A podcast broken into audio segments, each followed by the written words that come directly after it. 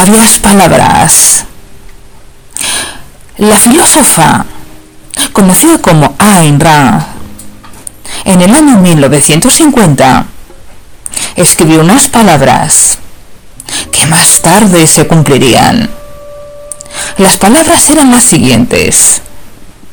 Cuando adviertas que para producir necesitas obtener autorización de quienes no producen nada, cuando compruebes que el dinero fluye hacia quienes no trafican con bienes sino con favores, cuando percibas que muchos se hacen ricos por el soborno y por las influencias más que por su trabajo, y que las leyes no te protegen contra ellos, sino por el contrario, son ellos los que son protegidos contra ti.